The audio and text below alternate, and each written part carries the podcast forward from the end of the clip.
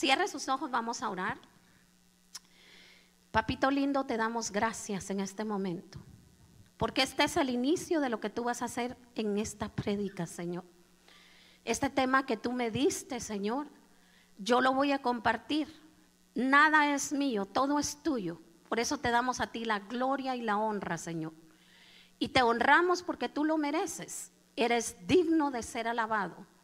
Y en este lugar, Señor, pedimos que tú nos visites, que nuestros pastores no están en este momento, pero tú, Espíritu Santo, quedaste aquí con nosotros, así como estás con ellos. Te pido que cada palabra que salga de mi boca no sea los deseos míos, Señor, ni palabras mías, sino que sea tu Espíritu Santo inspirándome a través de ti, de esa hermosa palabra que tú me das. Hoy te lo pido en el nombre poderoso de Cristo Jesús. Amén y amén. ¿Cuántos están ya despiertos? Wow. Pues fíjese que yo me desperté muy temprano, es más bien, casi no dormí. Dios me había dado esta palabra hace tiempo y yo pensaba que era para los jóvenes, porque me toca predicar con los jóvenes muy pronto. ¿Cuántos jóvenes hay aquí? Todos los jóvenes están dormidos, me toca predicar con los jóvenes pronto. Ay Dios, pues que lo ponga usted entonces. Pero eh, Dios me había dado esta palabra yo empecé a estudiarla, meditarla y a ver eh, porque Dios me, ponía esta inquietud y yo le quiero hablar hoy. El tema que yo le traigo a usted es, cree, diga cree, en ti. Haga su dedo así. Ahora es para usted. Así, mire, señal. Cree en ti. Y serás imparable. Es que cuando uno cree en las cosas que Dios hace, nada ni nadie puede detener la mano ni el poder de Dios. Nadie. ni los brujos, ni la santería, ni otras creencias, ni tú puedes parar la mano de Dios cuando tú crees en ti.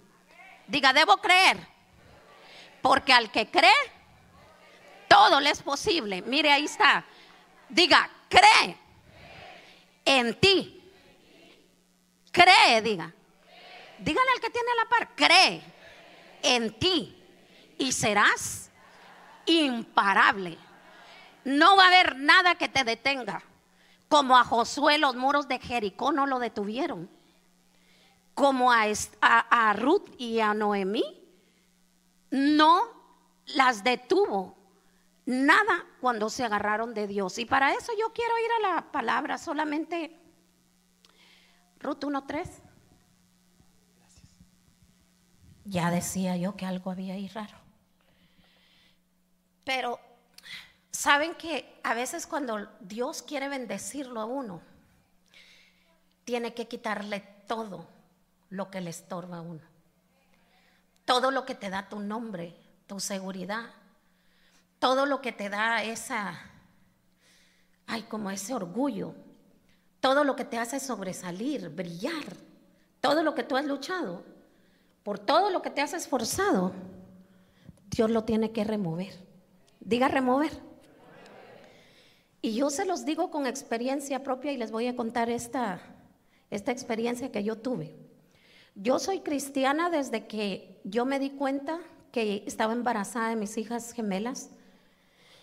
Y cuando yo supe, yo acepté a Jesús, pero yo ya tenía una casa, tenía un esposo, tenía un hombre, tenía un trabajo, estaba bien ubicada en todo. Y entonces como yo tenía mi casa, era como el sello. Sí, sí, ¿me entiende usted? Como uno latino viene así, ¿verdad? Sin nada. Yo llegué con un cambio de ropa y cuando me crucé, me cambié y me puse un cambio seco y el mojado lo tiré, porque yo crucé el río. Entonces, los que han cruzado el río me van a entender que uno no puede traer nada más. Lo que uno trae está mojado y, y lo que viene en la bolsa es lo seco y es lo que uno se pone. Entonces yo tiré eso y como llegué sin nada, pero de repente Dios me bendijo y tenía una casa, mi regla era esta. Nadie se queda en mi casa, todos van a la iglesia. Y diga, son buenas intenciones. Pero ¿sabe por qué eh, a veces las buenas intenciones no sirven? Porque a veces tus buenas intenciones no entran en el propósito de Dios. La gente no se gana a empujones y a golpes, la gente se gana con amor. Entonces yo estaba en mi casa, yo dije, todo el que está en mi casa va a la iglesia y si no, ¿qué pasa? Me decían ellos, pues no puedes vivir conmigo. Entonces Dios me quitó la casa. Y entonces Dios me quitó el marido. Y me quedé sin nada de lo que era mío, porque yo tenía que empezar a creer en Dios. Y la historia de Ruth y Noemí habla de que ellos se habían cambiado de una tierra a otra, habían pasado por un cambio y solo le voy a leer, usted ponga atención. Aconteció en los días de que gobernaban los jueces que hubo hambre en la tierra y un varón de Belén de Judá se fue a morar a los campos de Moab, él y su mujer y sus dos hijos. El nombre de aquel varón era Elimelech, el de su mujer Noemí, el de los hijos eran Malón y Kelión efroteos de Belén de Judá, llegaron después a los campos de Moab y se quedaron ahí. Entonces Dios los movió, pero viene la situación. Se murieron los tres hombres. ¿Cómo ve usted? Se murió el papá y los dos hijos y se quedaron viudas, la mamá y sus dos, las no eran, dice, pero sí eran, son nueras. Y entonces se quedaron ellas tres. Y ahora vamos a leer Ruth 1 del 3 al 5. 3 primero, por favor. Y dice, y murió Elimelech, marido de Noemí, y quedó ella con sus dos hijos, los cuales tomaron para sí mujeres moabitas, el nombre de una era Orfa y el nombre de la otra era Ruth, y habitaron ahí unos 10 años. Y murieron también los dos, Malón y Kelión, quedando así la mujer desamparada de sus dos hijos y de su marido. Fíjese lo que era, cómo era, en el tiempo de antes era que caminaban por, por familia y el esposo era el patriarca, o sea, era el padre de toda la familia. Y viene Dios y decide llevárselos a los tres. Y se quedan las tres mujeres viudas. Era la viuda, no la de labios grandes, la viuda que se le murió el esposo. Y, y, dice que Noemí le dijo a sus dos nueras, andad, volveos cada una a la casa de su madre, Jehová haga con vosotras misericordia, como la habéis hecho con los muertos y conmigo. Y ellas, dice, alzaron su voz. Ay, Dios mío y lloraron. Y Orfa besó a su suegra, mas Ruth se quedó con ella. Diga decisiones. Mire, ¿a cuántos de nosotros nos toca tomar decisiones en el momento que la cosa se pone color de hormiga? A mí me tocó tomar la decisión a los 19 años salí de Guatemala. ¿Usted puede creer? Esta hermosura que usted ve aquí ya tiene más de 30 años aquí y me tocó salir sin nada. Diga decisiones. Y hay decisiones que uno las toma agarrado de la mano de Dios. Porque se imagina usted, ellas amaban al Señor, conocían a Dios, le habían enseñado a sus nueras, a pesar de que eran de otras tierras, a amar a Dios.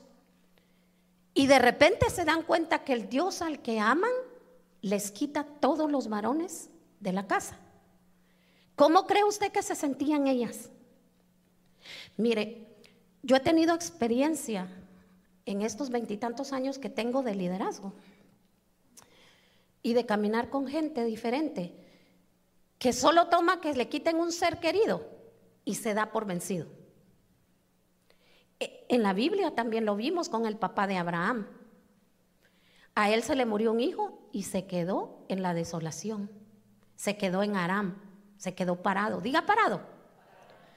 Y sabe que a veces Dios nos mete en esos retos. Cuando nos quita algo es porque algo mejor nos quiere dar. Diga, cuando me quita algo es porque me quiere bendecir. Por eso a veces es necesario que nos quite el orgullo. Porque con mi casa yo era muy orgullosa. Ah, no, y todos se tienen que ir. Y de verdad, Creo que hay un trauma hoy que yo tengo que pedir perdón a mis hijos. sí, dicen, allá están. Porque yo me levantaba tempranito el día domingo y ponía la alabanza a todo volumen. Y empezaba, y no ponía una alabanza de que Dios manda fuego. ¿Qué fuego ni qué nada? El fuego era yo. ¿Sabe qué ponía? El cristiano no puede estar enojado. Y que el cristiano no puede estar enojado. Y que le va a salir la arruga. Que Y eso era lo que yo me ponía a cantar, oiga. Y a Dios yo lo tenía enojado. Por eso Él se encargó de todo lo que era mi orgullo, de todo lo que era lo que me levantaba el nombre. Y tuve que tocar fondo para entender que el cristiano debe estar feliz, pero porque es un fruto del Espíritu Santo. El amor, el gozo, la paz. Dígale gracias Señor por esos frutos. Si usted no tiene amor, no tiene nada. Usted tiene que entender que Dios es amor. Diga, Dios es amor. Lo están viendo así. Y entonces tomaron la, decisión de que Orfa se regresó con su gente. Pero Ruth le dice en el versículo 16, le dice, Ruth a Noemí, no me ruegues que te deje y me aparte de ti, porque a donde quiera que tú fueres, iré yo. Y a donde quiera que vivieres, viviré. Tu pueblo será mi pueblo y tu Dios será mi Dios. Mire, palabra poderosa. Diga palabra poderosa. ¿Sabe qué hice yo cuando se me fue el marido? Llegué con mi pastora y le dije en una entrada y ella se me quedó viendo. ¿Y sabe qué me miraba ella? Los ojos. Y ella vino y me tomó la mano y me dijo los ojos. Y yo me le quedé viendo y le dije, solo agárreme de la mano y no me suelte. Porque si me suelta, me voy a morir. Me voy a morir sin Jesús y me voy a la vida se me está yendo. Porque ¿cuántos sienten que después de una desilusión ya no hay ganas de vivir? Y yo llegué ahí. ¿Y sabe qué es lo más lindo? Que tomé la decisión que tomó Ruth con Noemí. Que ella no la soltó. Noemí le dijo, no me digas que te deje, porque a donde tú vayas iré yo. Y yo le dije a la pastora, no me suelte. Dígale al que tiene a la par, no me sueltes. Agárrele la mano y dígale, pero con todo el corazón, no me sueltes. Quizá es la persona que le invitó a venir a la iglesia. Quizás es su esposo. Quizás es un hijo o un hermano. Pero es tan necesario tener relaciones que te acerquen a la presencia de Dios. Porque si empiezas a caminar fuera de Dios, te pierdes. Hay gente que, yo me imagino, de Orfa nunca se volvió a hablar. ¿A dónde se fue? Diga, ¿a dónde se fue? Usted no sabe. Si usted no sabe, yo tampoco. Es que de ella ya no se habla. ¿Se perdería? ¿Cómo murió? Porque sí sé el final de Ruth. Sé que llegó a ser la bisabuela del rey David. De ella se sigue hablando todavía después. Pero de Orfa ya no se oye, porque Orfa se dio por vencida. Y tú y yo a veces tomamos las decisiones más equivocadas del mundo cuando las cosas no van como queremos. Cuando el trabajo no me lo dan, ah. Cuando el marido no hace caso, las mujeres, ¿cuántas dicen amén? Y los hombres, cuando la mujer no se somete, tienen miedo. Yo también, algunas. Y lo que más hacemos es buscar irnos lejos de la presencia de Dios, lejos de la mano de Dios. Buscamos aislarnos. ¿Y sabes a dónde anda el lobo?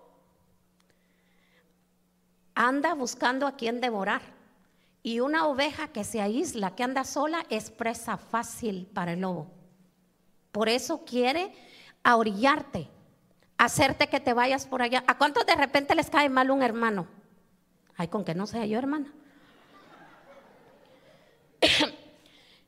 y de repente, ¿qué pasa con esa situación? Ya no me gusta, me voy. Tu célula, es que habla mucho, me voy. Tu liderazgo, es que ya no me gusta, me voy. Y te vas orillando, acercándose donde anda el león rugiente, viendo a quién devorar. Diga, ouch. Por eso es que la decisión que tomó Ruth fue la más sabia, la más prudente que pudo haber tomado. Y esta mañana te digo, si quizá tú llegaste con esas intenciones o te has sentido solo, ahorillado, desamparado, este es el tiempo de que tú vuelvas al Señor. No importa lo que estés viviendo, lo que estés pasando. Quiero irme a Ruth 2, del 11 al 12. Mira, la bendición de Ruth no llegó cuando estaba en sus mejores momentos, cuando estaba casada, cuando tenía un hogar, cuando tenía una suegra, cuando ya tenían una casa, cuando ya se habían establecido. No fue ahí. La bendición de Dios llegó después. Diga después. Porque después de la tormenta viene. Eh, ahí es donde Dios obra.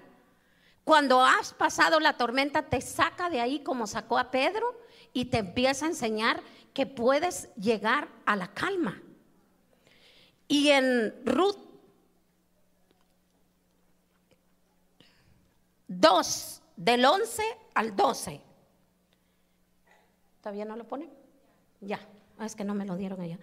Dice, y respondió vos y le dijo, he sabido todo lo que has hecho con tu suegra después de la muerte de tu marido y que dejando a tu padre y a tu madre y la tierra donde naciste, has venido a un pueblo que no conociste antes. Y el siguiente hijo, Jehová recompense, mire la bendición que viene, Jehová recompense tu obra y tu remuneración sea cumplida de parte de Jehová, Dios de Israel, bajo cuyas alas has venido a refugiarte.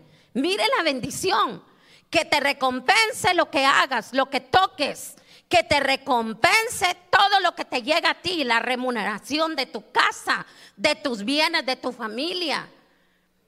Que todo sea cumplido de parte de quién, del hombre. ¿De quién?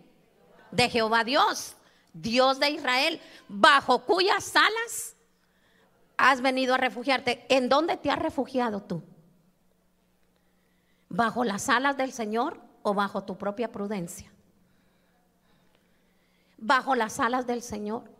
Fíjate que hay otra historia en la Biblia que me toca mucho. Y esta es la historia del rey Saúl. Sabes que el pueblo de Israel quería tener un rey. Y Dios les dio a Saúl porque estaba grandote. Diga grandote. Sí, era hermoso.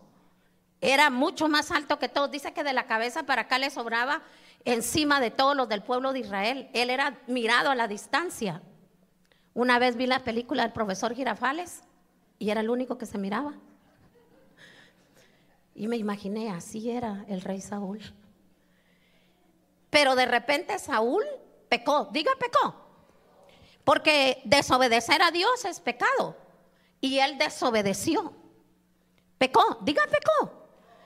Pero dígalo así convencido, pecó. Pregúntele al que tiene a la par, ¿y tú has pecado? Y si le dice que no, dígale mentiroso. Porque la Biblia dice que por cuanto todos pecaros han pecado, están destituidos de qué? De la gloria de Dios.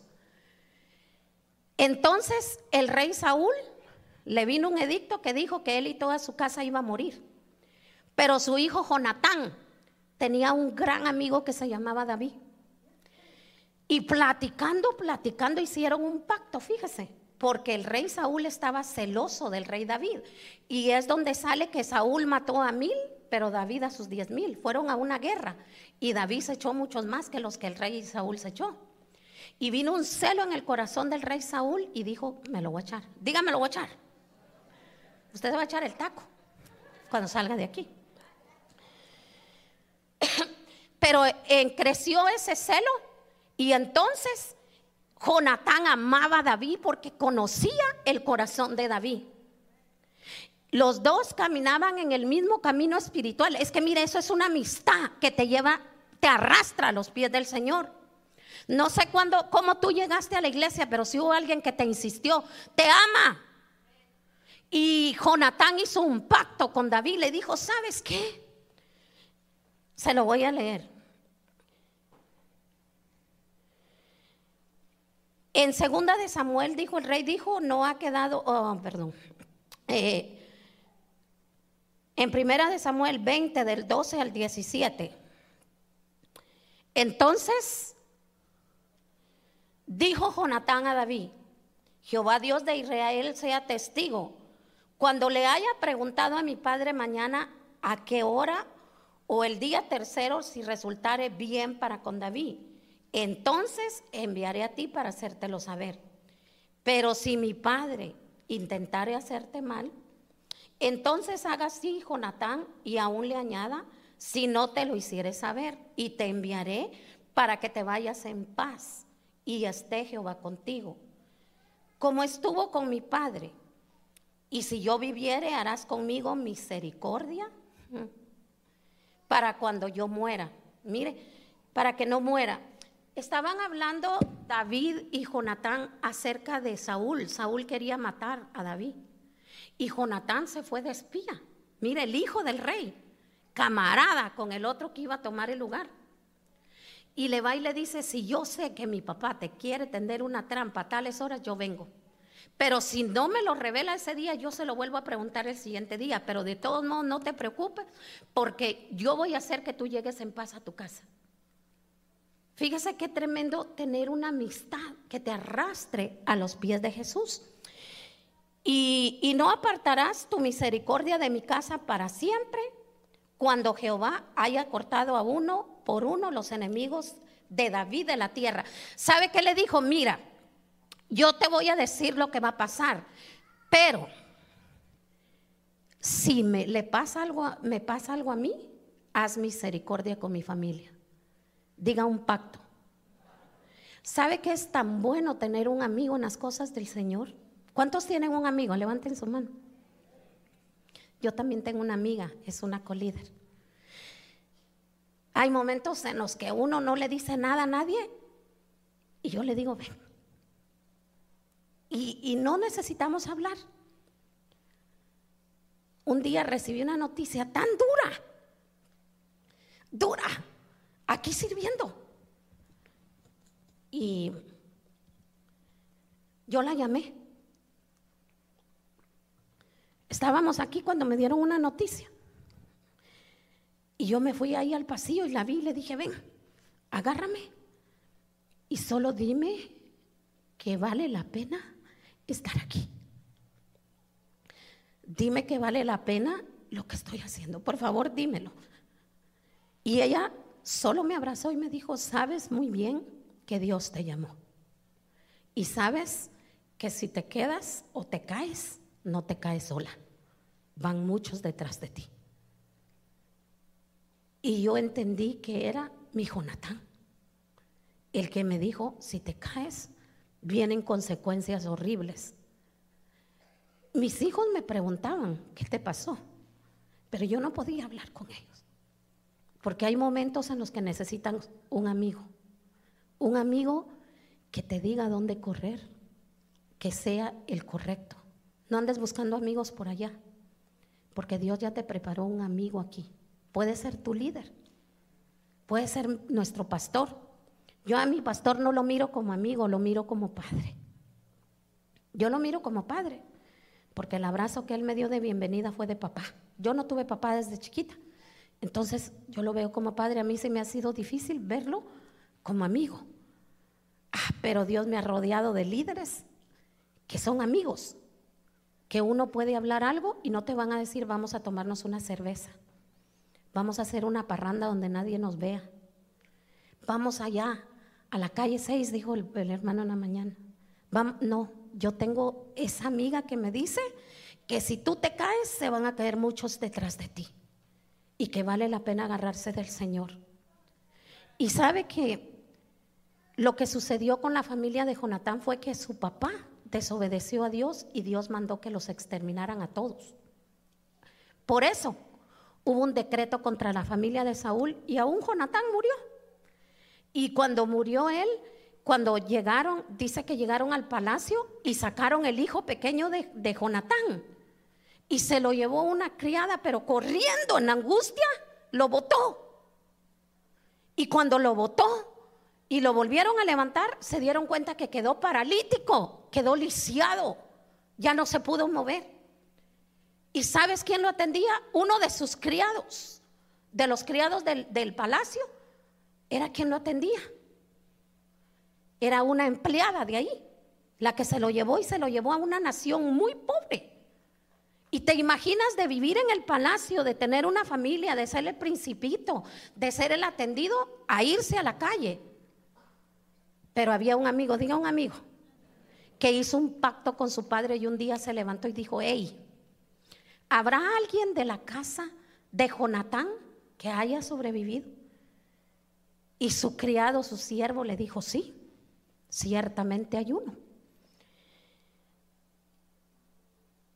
Y entonces le dijeron, se llama Mefibosé. Y él dijo, vayan y me lo traen. Y cuando lo trajeron, en segunda de Samuel 9:3 el rey dijo, no ha quedado nadie de la casa de Saúl a quien haga yo misericordia y Siba respondió al rey, aún ha quedado un hijo de Jonatán lisiado. Diga lisiado. Ya no tenía esperanza él de nada. Y a donde vivió había perdido su familia, su identidad, su autoridad, su apellido, todo. Diga, Dios lo quería bendecir. Es que mira, es tan difícil creer que Dios te quiere bendecir cuando te quita tu carro, es tan difícil creer que Dios te quiere bendecir cuando te quita un hijo. Es tan difícil creer que cuando te quita una nación, Dios te quiere bendecir. Pero ¿por qué Dios me quiere bendecir aquí? A donde yo estaba, Él me pudo haber bendijo. Sí, sí. Pero tenías tanto orgullo Tenías tanto y no sabías cómo usarlo, que mejor te lo quita. Porque Dios quiere tener una nueva relación contigo.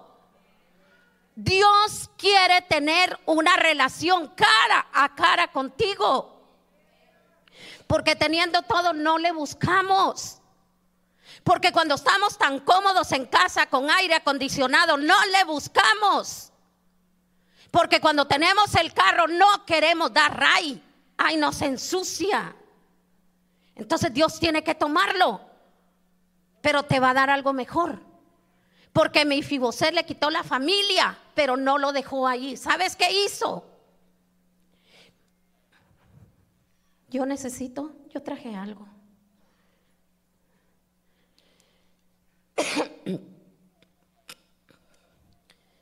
Segunda de Samuel de 9, a 9, 9 y 10 se lo voy a leer. Entonces el rey llamó a, a Siba, siervo de Saúl, y le dijo, todo lo que fue de Saúl,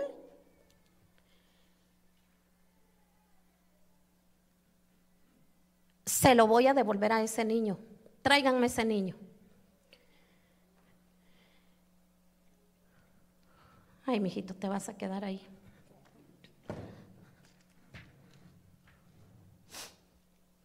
Mira, un lisiado. Teresita, ven.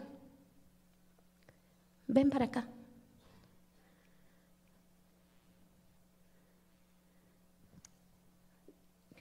Yo les voy a enseñar a ustedes qué es lo que Dios quiere hacer contigo hoy. Hay veces que Dios te llama y tú ni te la crees para que Dios te está llamando. Retírale un poquito más el espejo y pónselo así. Mira. A ver, Teresita, ponte aquí frente. ¿Qué miras ahí en eso? ¿Qué miras ahí? Hazte más para acá. ¿Imagen de quién? Hasta que veas tu carita, a ver ahí. ¿De quién? Tu imagen. ¿De quién? ¿Qué dice Dios que eres tú? Una princesa. Una líder. Una ganadora de almas. Dice que tú puedes predicar. Dice que tú puedes hacer lo que quieras porque no hay límite. Mírala, la que tienes ahí. Si puede retirarlo un poquito más, para que ella, ahí está, donde ella se puede, levántalo tantito. Ahí, donde, ahí, Teresita. Esa mujer que tú ves ahí, esa es la que Dios llamó para que sea una gran líder, para que crea en ella, porque tú tienes que creer en ella. Yo hoy en la mañana me miraba al espejo y no es que no sea vanidoso, pero yo vine y dije, a mí me llamaste a predicar, a mí Señor, gracias, gracias por creer en mí. Gracias porque cuando yo tome el micrófono tú vas a hablar.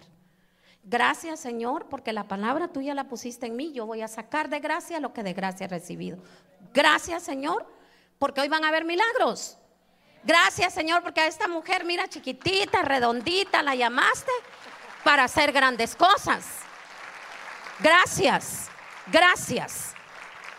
Y me paré, ni me había peinado, ni me había bañado, pero yo ya estaba viendo la que se mira en el espejo. Para decirle gracias Señor porque sí lo voy a hacer. Diga si se puede. Y Teresita, tienes que creer en esa mujer que tú miras ahí. Tienes que creer que Dios te llamó para hacer cosas grandes que lo que has visto aquí. A ver el territorio 11. Pónganse de pie. Díganle a su líder, es poco lo que hemos visto. Dígale, porque Dios nos lleva a conquistar y vamos a ganar. Mírese con sus doce. Dígale, mírese con sus doce. Pero dígale, mírese con sus doce. Diga, yo soy su doce. Tienes que verlas. Mírate con tu 144. Mírate, no mires a otra con su 144. Mírate tú. Porque todo lo que el enemigo te ha quitado, Teresita, Dios te lo va a regresar diez veces multiplicado. Y llega por la puerta y regresa. Porque Dios no nos va a dejar avergonzados. Y quizá no te habías visto así, pero tú eres una gran conquistadora.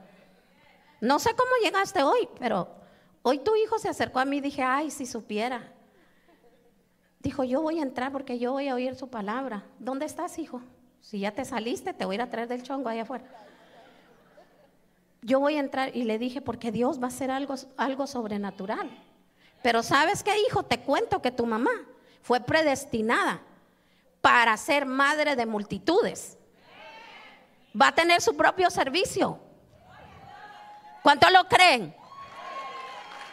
Va a tener 144 va en camino a 1728. Eres una gran líder. No habrá muro que te detenga. Dele un aplauso al Señor. Dele un aplauso al Señor. Tal vez no te habías creído porque te mirabas lisiado como Mefiboset. Esta es una palabra de parte de Dios para ti. Y quizá te miraba lisiado, pero ¿sabes qué hizo el rey? Lo manda a llamar, siéntate.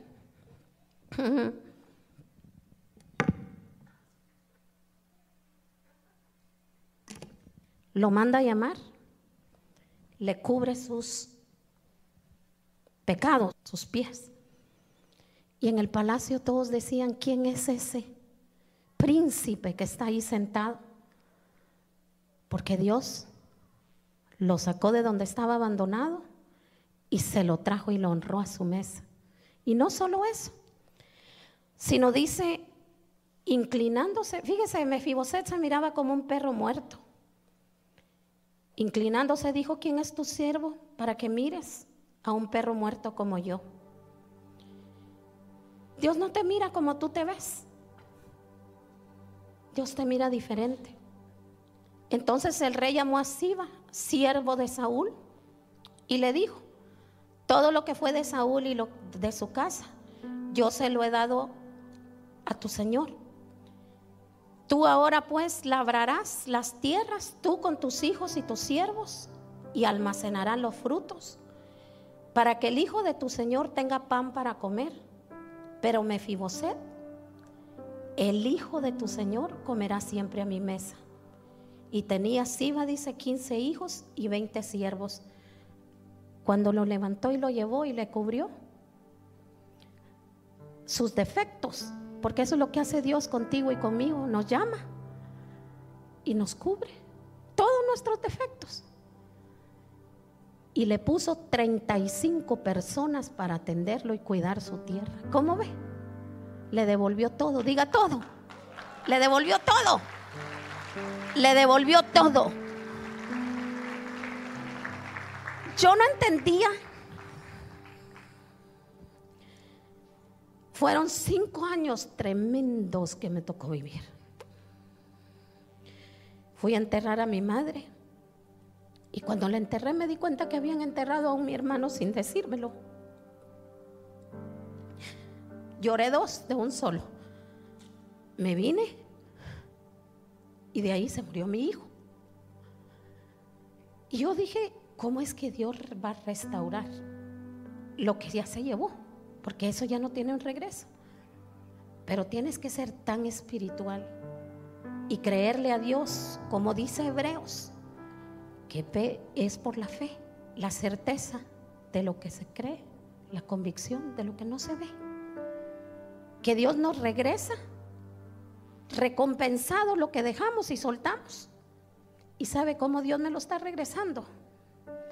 Con hijos espirituales, con hijos que me aman, que oyen mi voz, que puedo llamarlos y orar por ellos o ellos por mí. Así es Dios. Dios te recompensa después de que te quita lo que te apartaba de Él.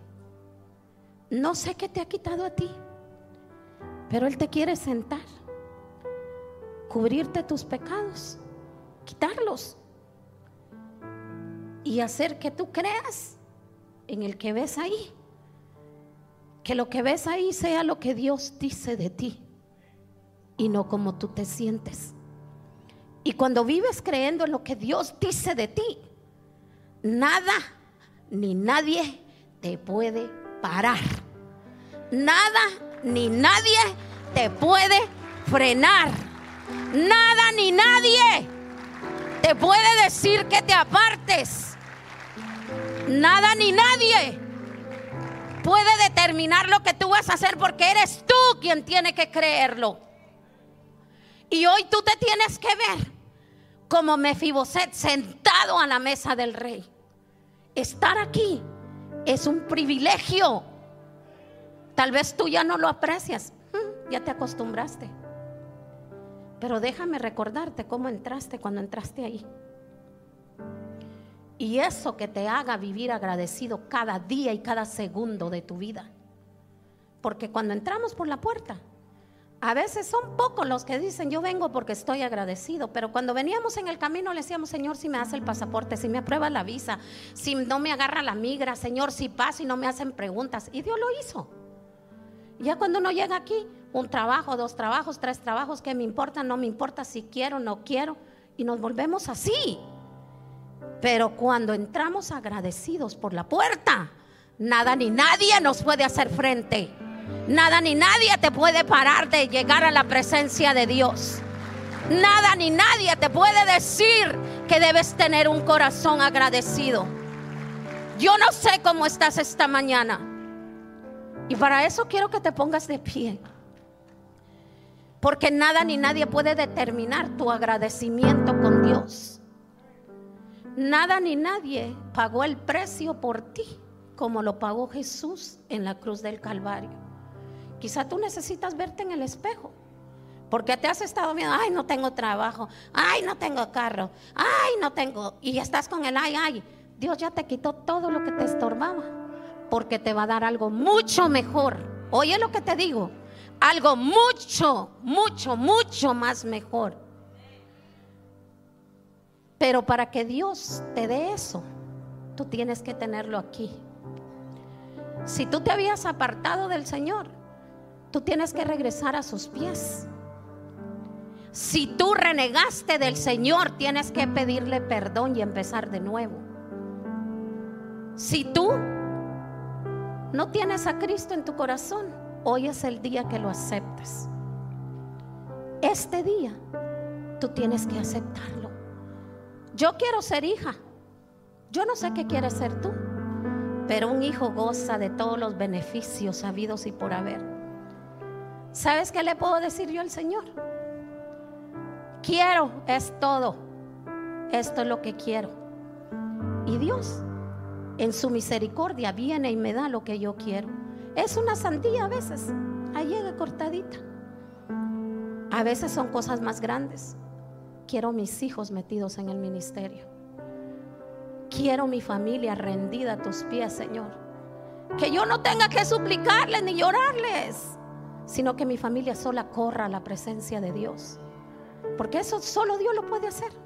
Los hijos cuando están chiquitos, uno les dirige a dónde van. Ya grandes, no se hagan ilusiones.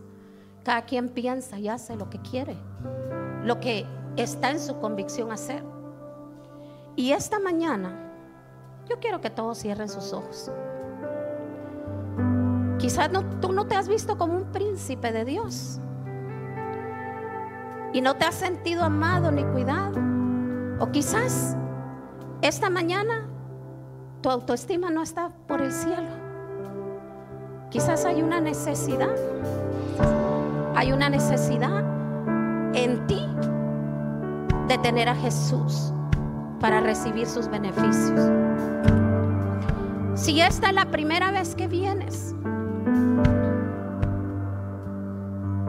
levanten su mano los que están por primera vez aquí. Yo los invito a que hoy reciban a Jesús en su corazón.